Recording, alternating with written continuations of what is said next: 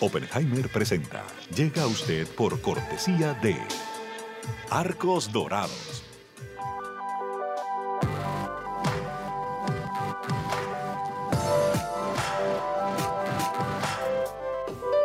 En Buenos Aires, Argentina, hay una universidad que cumple con la formación de los profesionales del futuro. UADE, más de 58 años, educando con pasión. En el Bancopel de Julia, la tarjeta de crédito se tramita solo con una identificación oficial. Bancopel. El banco que quiero a mi manera. ¿Sabías que según un estudio de la Universidad de Oxford, casi la mitad de los trabajos actuales podrían dejar de existir en 10 años? La inteligencia artificial llegó para quedarse. ¿Cómo te va a afectar la automatización? ¿Cuáles son los trabajos del futuro? Andrés Oppenheimer te lo cuenta en su nuevo libro, Sálvese quien pueda. Y no te quedes atrás. Encuéntralo en librerías.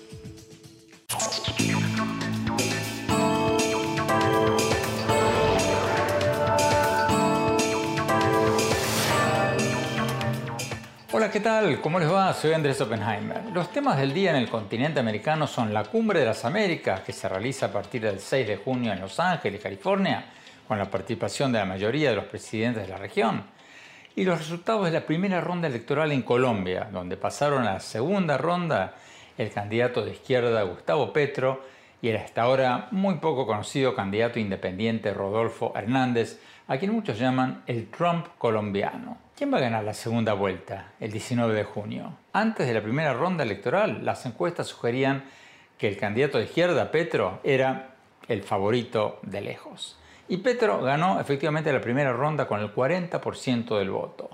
Pero la gran sorpresa fue que Hernández, de 77 años, un candidato que no tenía una maquinaria política importante, ni un plan de gobierno muy definido, ni un equipo de expertos, y que hizo casi toda su campaña desde su casa a través de TikTok, bueno, ganó el segundo puesto. Y ahora Hernández recibió el apoyo del que salió tercero, el ex candidato de centro derecha Fico Gutiérrez, y bueno, si se suman todos los votos de los principales candidatos anti-Petro, Hernández podría superar, por lo menos en teoría, al candidato de izquierda en la segunda vuelta. Pero ¿quién es Hernández, el supuesto Trump colombiano? Hoy se lo vamos a preguntar a Ingrid Betancourt, la ex candidata presidencial y ex secuestrada de la guerrilla, que apoyó a Hernández antes de la primera vuelta electoral y es una de las figuras políticas que probablemente jugaría un rol importante si Hernández llega a ser presidente. Y para poner las cosas en perspectiva, vamos a tener también a dos conocidos periodistas colombianos. María Jimena Duzán, la conductora del podcast A Fondo y el columnista del diario El País, también ella, columnista del diario El País. Ella entrevistó varias veces a Hernández y también vamos a tener a Daniel Coronel, presidente de la revista Cambio de Colombia. Y más tarde, más tarde en el programa, en nuestro segmento habitual El Innovador de la Semana, vamos a tener a Salúa García, la joven cofundadora de una plataforma de internet llamada Simplifica es una plataforma que hace todos los trámites legales para pagar los aportes sociales de las empleadas de limpieza, niñeras, choferes, jardineros, enfermeras, casi todos los empleados domésticos.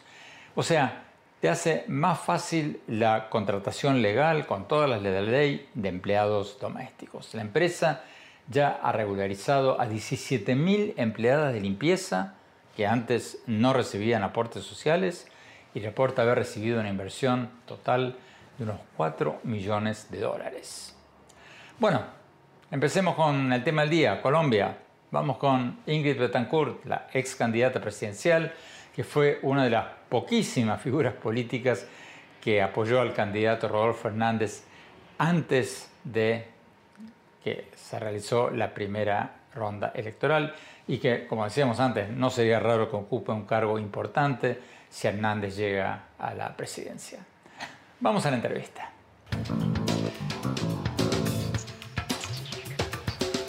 Ingrid, gracias por estar con nosotros. Ingrid, usted es una de las figuras políticas en Colombia que, como decíamos recién, apoyó al ingeniero Hernández desde el principio, o por lo menos desde poco antes de la primera ronda.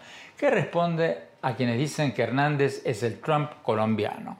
Que, que es un populista de derecha, que no tiene un plan de gobierno, ni un equipo de expertos, ni nada. ¿Qué, qué responde a esa visión de muchos analistas? Bueno, Andrés, primero agradecerte este espacio. Yo creo que es muy importante que reflexionemos en quién es quién en Colombia.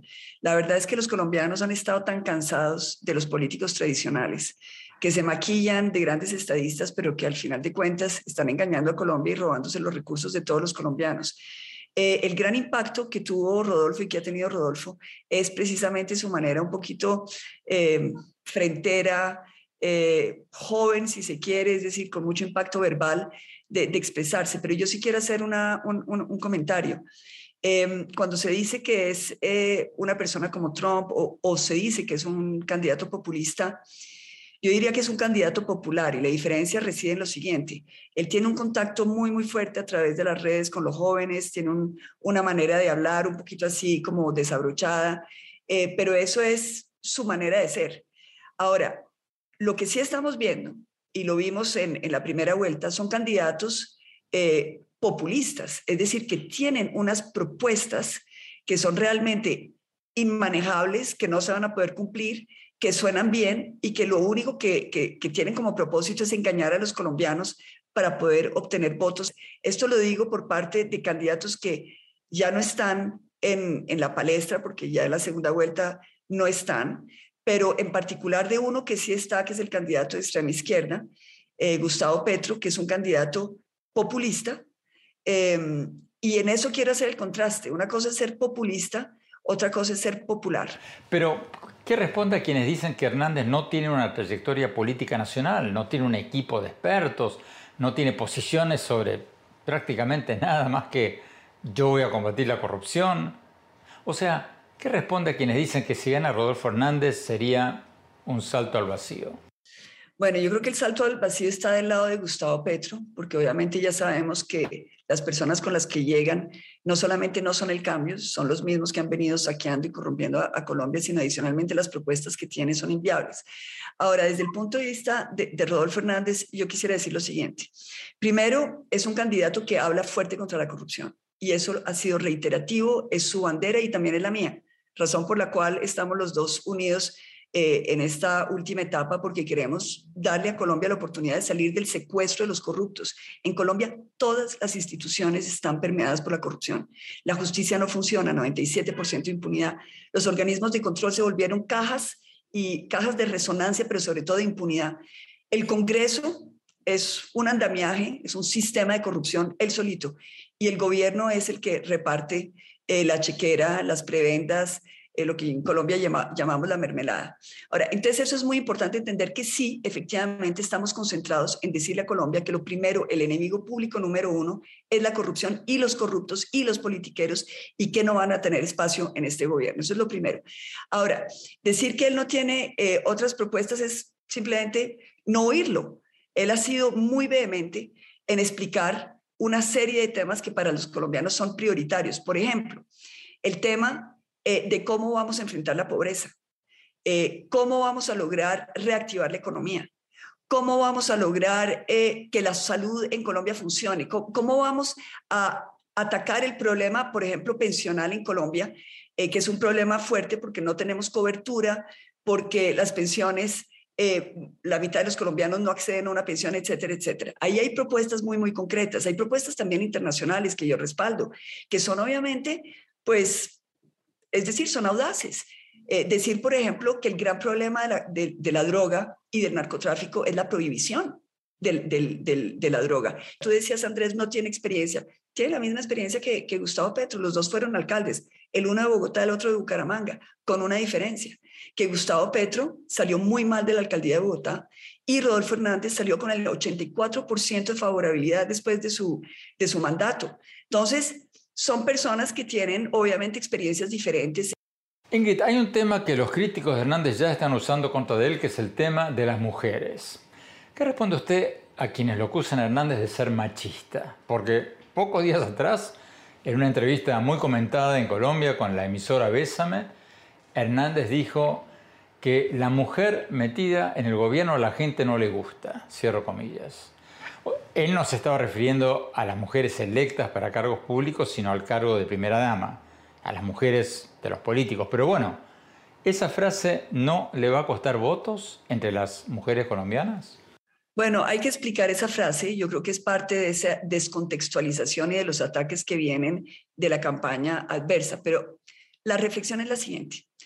Una persona como Rodolfo Hernández, que le entrega toda su fortuna a su mujer, él le entregó la totalidad, el 99.9% de todos los activos que él tiene, y ustedes saben que es un hombre con fortuna, a su mujer, a la persona Socorro, que es la persona que ha estado con él toda la vida, la madre de sus hijos, y él no tiene eh, propiedad sino la que le dio el, 1%, es decir, que él trabaja para su mujer. Eh, yo creo que esto, para todos los que sabemos cómo son de complicadas las relaciones familiares eh, y sabemos que la plata habla por sí sola, ahí tenemos uno de los ejemplos de por qué uno no puede decir que Rodolfo sea una persona machista, pero hay más. yo creo que, por ejemplo, el hecho de que haya eh, ofrecido a la, vicepresidencia a una mujer eh, universitaria con títulos, el hecho de que en su campaña el 70% sean mujeres, el hecho de que en su alcaldía las personas que tenían, como él dice, la chequera, es decir, las funcionarias en su alcaldía que tenían un poder de mando y de chequera y de contratación eran eh, prácticamente todas mujeres. El hecho de que él tenga dentro de su, de su programa propuestas claramente de género. Yo creo que eh, ahí se, desvirtúa ese tipo de ataques. Otra cita del candidato Hernández que causó un gran revuelo, obviamente, fue cuando dijo que eres un gran admirador de un supuesto gran pensador alemán llamado Adolfo Hitler. Hernández después se disculpó profusamente y dijo que fue un lapsus que se estaba refiriendo al premio Nobel de Física Albert Einstein y no a Hitler. Pero ¿se puede confundir a alguien entre Hitler y Einstein? O sea, los dos nombres ni siquiera son parecidos. Mira, Andrés, yo te voy a decir una cosa. Yo, em, primero él se excusó, eh, ha tenido, digamos, la, la gallardía, es decir, fue, es decir, hizo el ridículo, obviamente, y aceptar que uno hace el ridículo y, echar para atrás y decir, mm, me equivoqué. Eh, bueno, hace parte del talante de Rodolfo, pero yo les voy a contar una experiencia personal mía.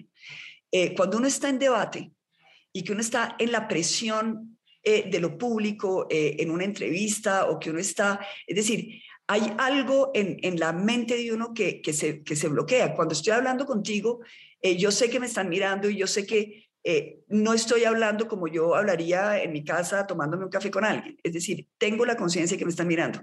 Y eso en algunos momentos produce unos efectos que son muy extraños. A mí me pasó, yo estaba en un debate eh, y estábamos hablando de, la situación de las mujeres en Colombia, de la violencia eh, de género, física, y yo era la única mujer sobre, sobre el, en el debate y tuve una expresión eh, que obviamente pues generó mucho escosor porque se entendió y se oyó como exactamente lo contrario de lo que yo quería decir. Y esto me sucedió porque se me cruzaron los cables. Y yo sé que la gente dice, bueno, no, imposible que se crucen a uno los... Sí, se le cruzan a uno los cables. Eso a mí me sucedió, pero él ha sido muy reiterativo en pedir excusas, que eso no fue lo que quiso decir él. Tenemos que no corte. Cuando volvamos, vamos a preguntarle a Ingrid Betancourt quiénes serían los aliados de Hernández a nivel político en América Latina si llega a la presidencia. No se vayan, ya volvemos.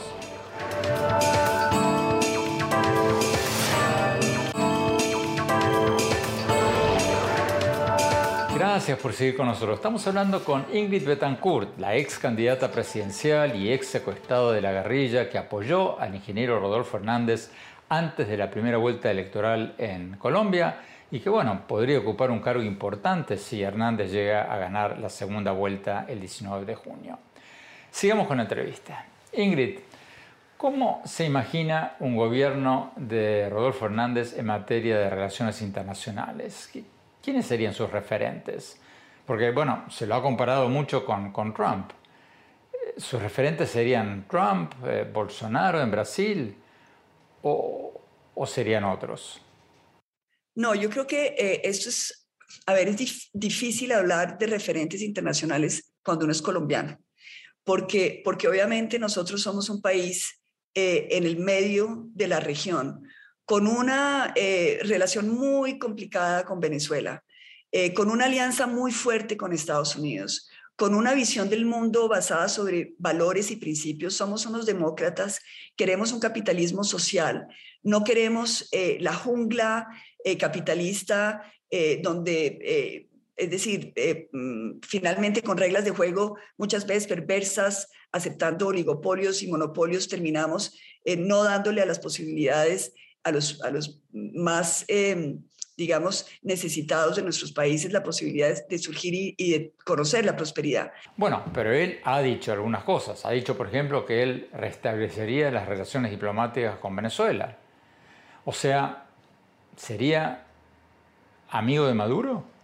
No, no, no, para nada. Es decir, yo creo que en eso hay una claridad. Eh, uno puede tener, digamos, es decir, esto no es una cuestión de, de personalismos, eh, primero, entender que estamos frente a la relación histórica de dos estados con su población. A nosotros nos preocupa mucho, por ejemplo, que los colombianos que estén en Venezuela no puedan tener un pasaporte, no puedan renovar sus credenciales colombianas porque no hay consulado y que estén como secuestrados en Venezuela. Y que cuando los migrantes venezolanos lleguen a Colombia, quedan como partidos, eh, es decir, sin ninguna comunicación con su país. Entonces sí tiene que haber una relación estatal. Eso no quiere decir una relación con Maduro. Bueno, pero obviamente lo primero que haría Maduro, si Hernández le ofrece restablecer las relaciones diplomáticas, sería decir, ok, fantástico, pero tú antes tienes que dejar de reconocer a Juan Guaidó como presidente legítimo de Venezuela, tal como lo hizo Iván Duque. O sea, ¿dejaría Hernández de reconocer a Juan Guaidó? Eso no lo he hablado con Rodolfo, pero lo que sí te puedo decir, Andrés, es que nosotros nunca vamos a actuar bajo chantaje. Tú mencionabas recién la lucha contra la corrupción, pero ¿no es típico de los populistas hacer campaña diciendo yo voy a resolver el tema de la corrupción? Porque así lo hizo Chávez y lo hicieron tantos otros.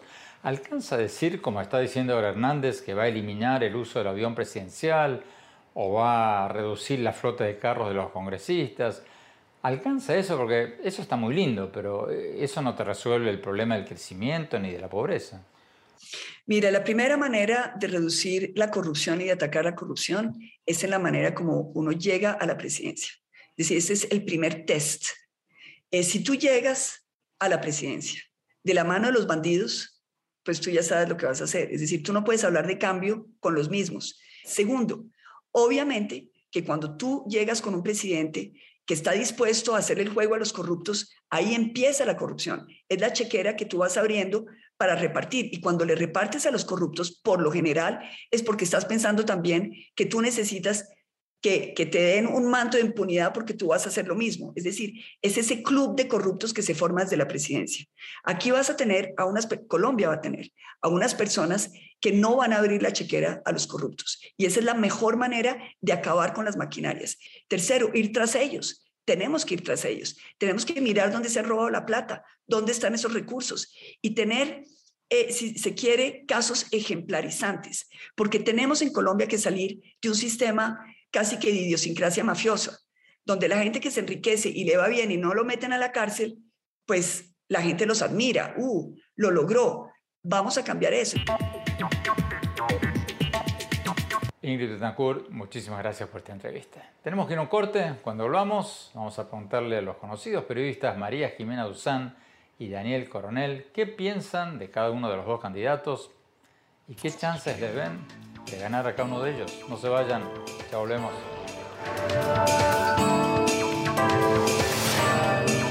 Hola, soy Andrés Oppenheimer. Los invito a visitar mi blog en el sitio de internet andresoppenheimer.com Ahí pueden encontrar mis artículos y mis programas más recientes. Y si se registran ahí en el blog, les vamos a mandar por correo electrónico un extracto de mi libro Sálvese quien pueda, sobre cuáles van a ser los empleos con más futuro. Te espero.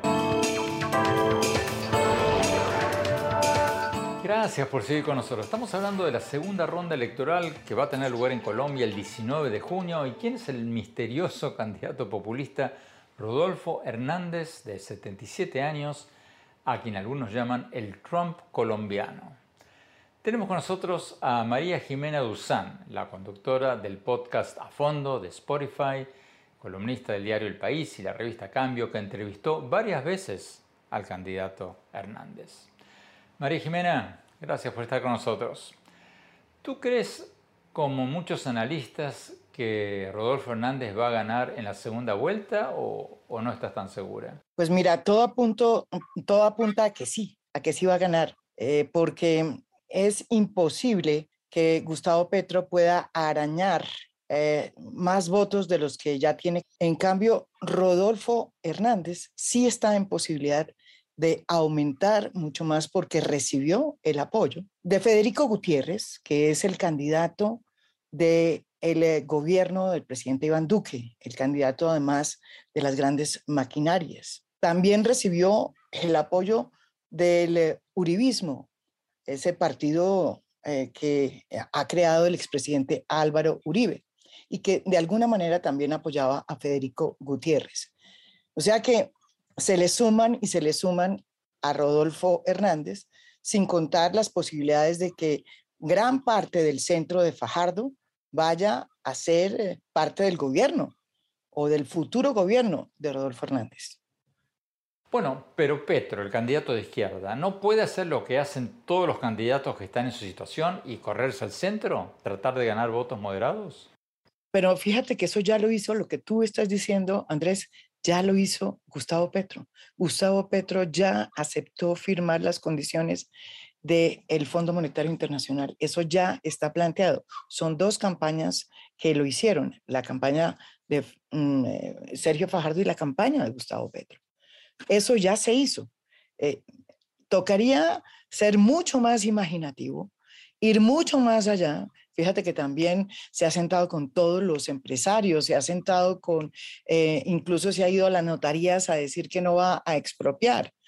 Mm, y lo que yo veo que es la única posibilidad de Gustavo Petro sería la de sacar votaciones nuevas que se quedaron sin salir a votar porque tal vez no los conmovió esta primera vuelta, eh, sobre todo en la parte norte de Colombia, que es donde él tiene mucho más electorado para que salgan a votar y entonces cambien un poco el panorama electoral.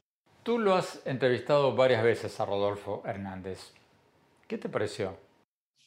Mira, yo lo conozco desde hace rato, cuando él era alcalde de Bucaramanga, que es una ciudad fronteriza eh, con Venezuela, una ciudad muy importante, entre otras, eh, que se ha visto muy afectada precisamente por el cierre de las relaciones con Venezuela. Una de las cosas, pocas cosas, pocas cosas que él ha dicho claro y que además eh, sorprenden porque él ni siquiera tiene programas de gobierno, es que si es elegido presidente va a restablecer las relaciones con Venezuela. Y eso tiene que ver con la relación que, profunda que hay en Bucaramanga con todo lo que es Venezuela y de la frontera. Pero más allá de eso, yo diría que, Rodolfo Hernández es el puro populista que los colombianos y el establecimiento colombiano nunca pensó que iba a tener. ¿sí? Nosotros siempre pensábamos que Bucaram era para el Ecuador, que mm, eh, Bukele era para El Salvador, eh, que Maduro era para Venezuela, pero aquí, que aquí, que aquí, ese tipo de populismos pues no podían entrar ni siquiera un político con rasgos populistas que según muchos es el acabose para la democracia colombiana eh, porque es de izquierda eh, como Gustavo Petro. Y miren en lo, estamos. Este señor es realmente un populista, una, una persona que considera que mm, no tiene que tener ni siquiera una hoja de ruta porque no la necesita, ¿sí? no tiene eh, una propuesta clara. ¿Lo más cercano a él sería Bolsonaro, el presidente de Brasil? Es, es muy parecido, yo diría, es muy parecido a la figura de Bolsonaro. Yo, yo diría que él, sea, él es una persona que abreva en, en, en, esas fuentes de Bolsonaro, aunque cuando yo le he preguntado sobre Bolsonaro, él siempre me dice que a él le gusta más Bukele. Eh, yo considero que también tiene algunos rasgos como de Bucaram. Eh, em, eh, tiene esa locura del loco Bucaram también en alguna de sus planteamientos y, y, formas de decir las cosas. ¿Cómo lo definirías? ¿Un populista de derecha? ¿Cómo lo definirías? Yo sí lo definiría como un populista de derechas, que nunca había existido en Colombia. Ni siquiera creo que se parezca a Álvaro Uribe. Yo creo que esto es realmente un populista de derecha, es un demagogo que no ha estudiado, no ha hecho el trabajo. Álvaro Uribe hizo un trabajo impresionante antes de llegar a ser presidente de este país, conocía el país, conocía cada rincón, ¿sí? Este personaje es un, un candidato que ni siquiera se conoce los nombres de los departamentos del país que quiere gobernar. Él no sale de su casa. Muchísimas gracias, María Jimena Duzán. Tenemos que ir a un corte. Cuando hablamos, vamos a preguntarle al periodista Daniel Coronel si crees que Gustavo Petro todavía tiene chances de ganar. No se vayan, ya volvemos.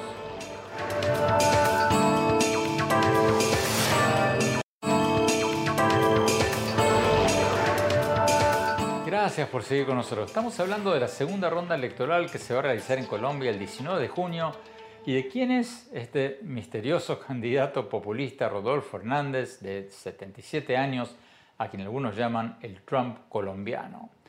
Tenemos con nosotros al periodista Daniel Coronel, presidente de la revista Cambio de Colombia. Daniel, muchas gracias por estar con nosotros. Daniel, ¿tú compartes la opinión de muchos analistas de que Rodolfo Hernández es el que tiene las mayores posibilidades de ganar en la segunda vuelta? Totalmente las comparto por una razón. Aunque Gustavo Petro quedó de primero con 40 puntos, la verdad es que quien quedó de tercero y que era previsiblemente quien lo iba a enfrentar, tiene sumado con Rodolfo Hernández 52 puntos. Y el tercero no era un candidato importante por él mismo, era solo una figura para enfrentar a Gustavo Petro.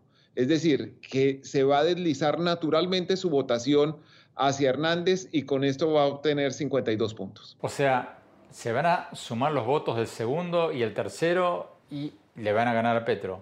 Sí, automáticamente.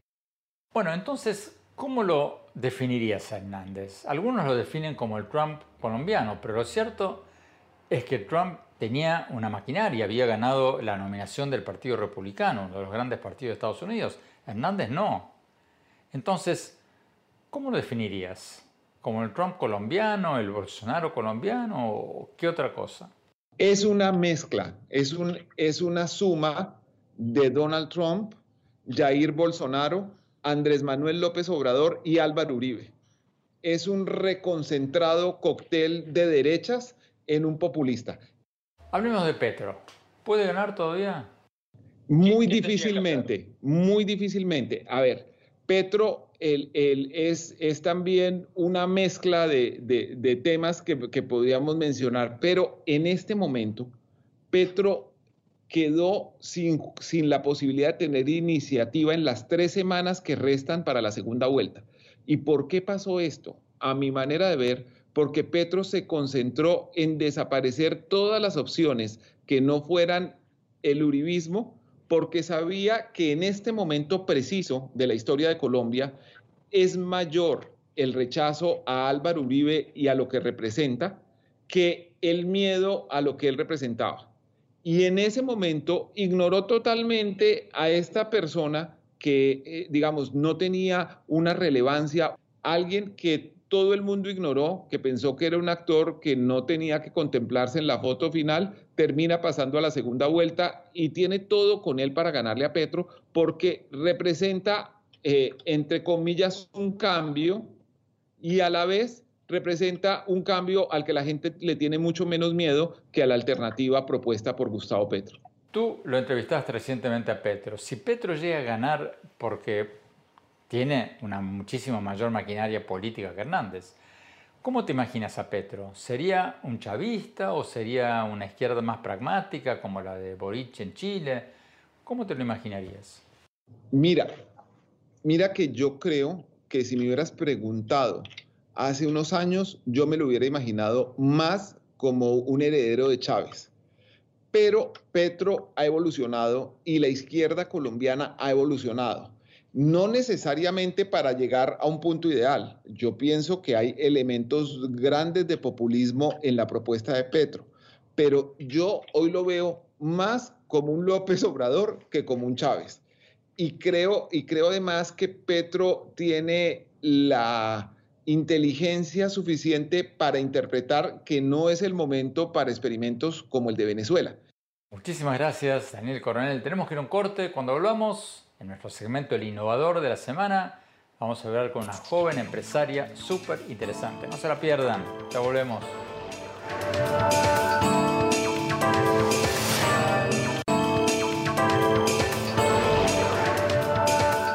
Gracias por seguir con nosotros. Vamos a nuestro segmento habitual, el innovador de la semana. Hoy vamos a destacar a Salvo García, la joven cofundadora de una plataforma de internet llamada Simplifica.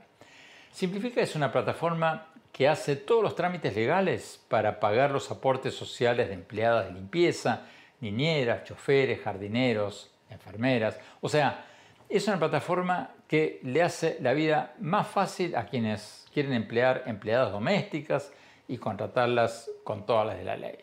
La empresa ya ha regularizado a 17.000 empleadas de limpieza y otros trabajadores que antes no recibían aportes sociales y reporta haber recibido una inversión de unos 4 millones de dólares.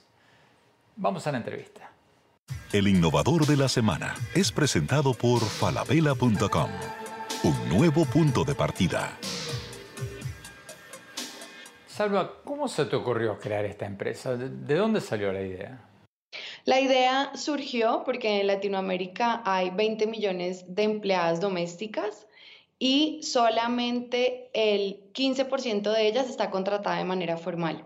Nosotros eh, particularmente empezamos a indagar en el tema en Colombia hace seis años cuando varias trabajadoras empezaron a demandar a sus empleadores porque no las contrataban con las condiciones mínimas de ley. Ahí lo que vimos es que había una oportunidad porque las trabajadoras no tenían acceso a las mínimas garantías legales y los empleadores estaban siendo demandados porque no sabían realmente cómo afiliar al sistema de seguridad social y manejar a sus trabajadoras. En ese momento creamos Simplifica, una plataforma web y aplicación móvil para facilitarle a los hogares que contratan estos servicios a que las contraten con todo lo de ley. Y en ese momento, digamos, se nos ocurrió la idea.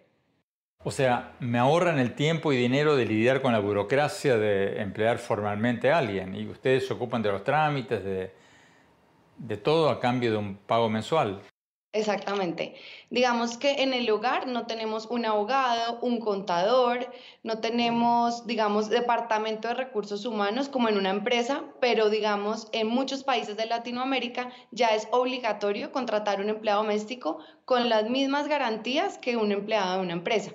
Entonces lo que nosotros hicimos es una plataforma que te quita el tiempo, eh, no tienes que ser un experto, digamos, en todos los temas de contratación y por un monto mínimo mensual, como tú lo mencionabas, te hacemos todo para que puedas cumplir la ley y también al tiempo generar un impacto social en las trabajadoras del hogar. ¿Quién elige, quién escoge, quién contrata a la empleada doméstica? ¿El cliente o ustedes y yo les pago a ustedes una cuota mensual? El empleador eh, o el hogar, digamos que elige a su empleada por su cuenta o ya la tiene. Pero a medida que los países modernizan sus leyes para formalizar a, todos los trabajadores domésticos, para garantizarles, por ejemplo, servicios de salud, ¿lo que hacen ustedes no va a ser obsoleto muy pronto?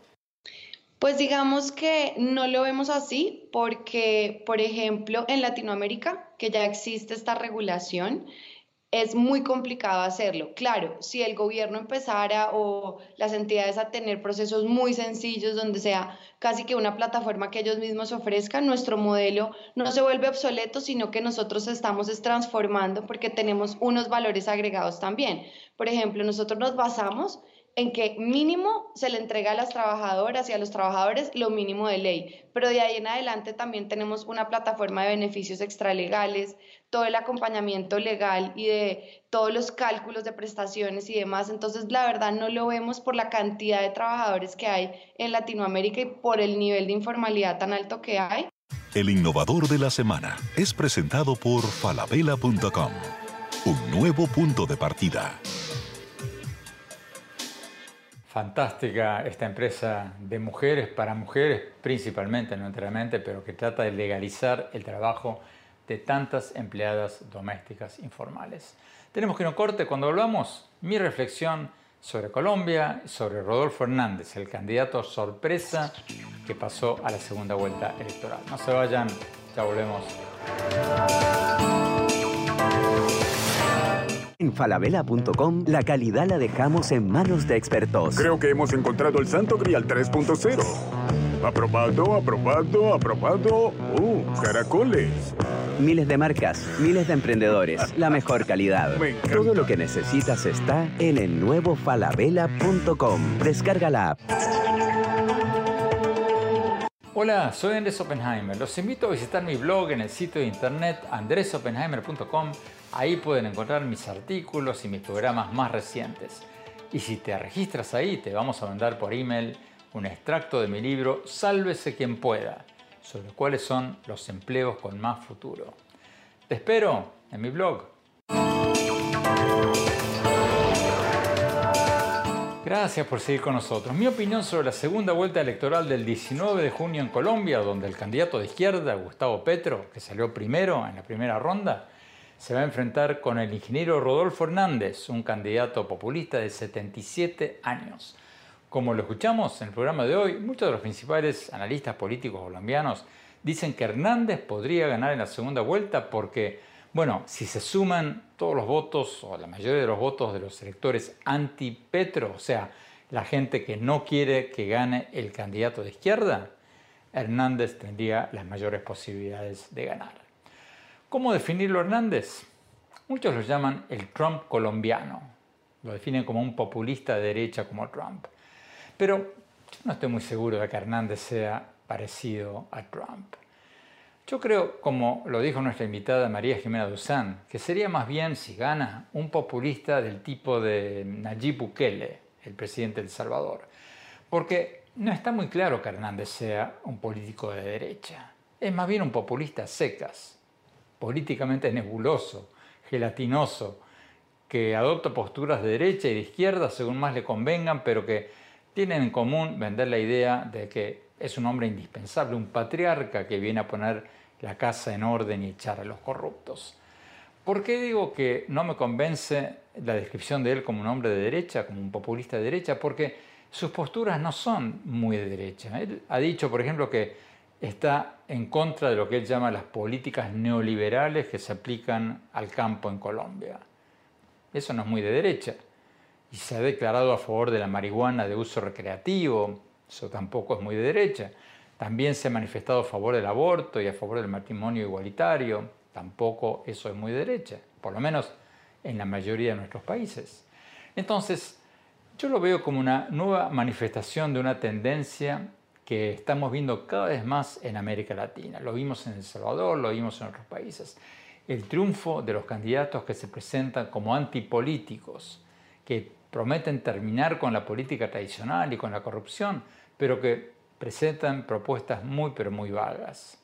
Estamos viendo una tendencia de voto en contra de los partidos tradicionales y el ascenso de los outsiders, los candidatos que se presentan como forasteros de la política, que no son ni de derecha ni de izquierda, sino de ellos mismos.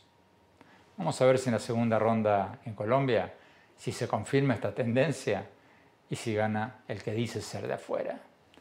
Bueno, se nos acabó el tiempo. Los invito a visitar mi blog en el sitio de internet andresopenheimer.com. Ahí van a poder encontrar mis artículos y programas más recientes. Y síganme en mi Twitter, arroba Oppenheimer en mi página de Facebook, Andrés Oppenheimer, y en mi cuenta de Instagram, Andrés Oppenheimer Oficial. Gracias por seguirnos. Hasta la semana próxima.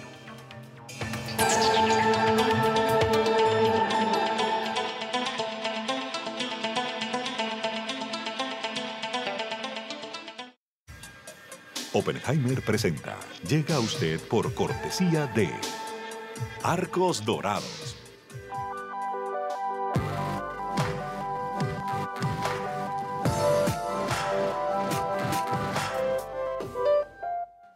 En Buenos Aires, Argentina, hay una universidad que cumple con la formación de los profesionales del futuro. UADE, más de 58 años, educando con pasión. En el Bancopel de Julia, la tarjeta de crédito se tramita solo con una identificación oficial. Bancopel. El banco que quiero a mi manera.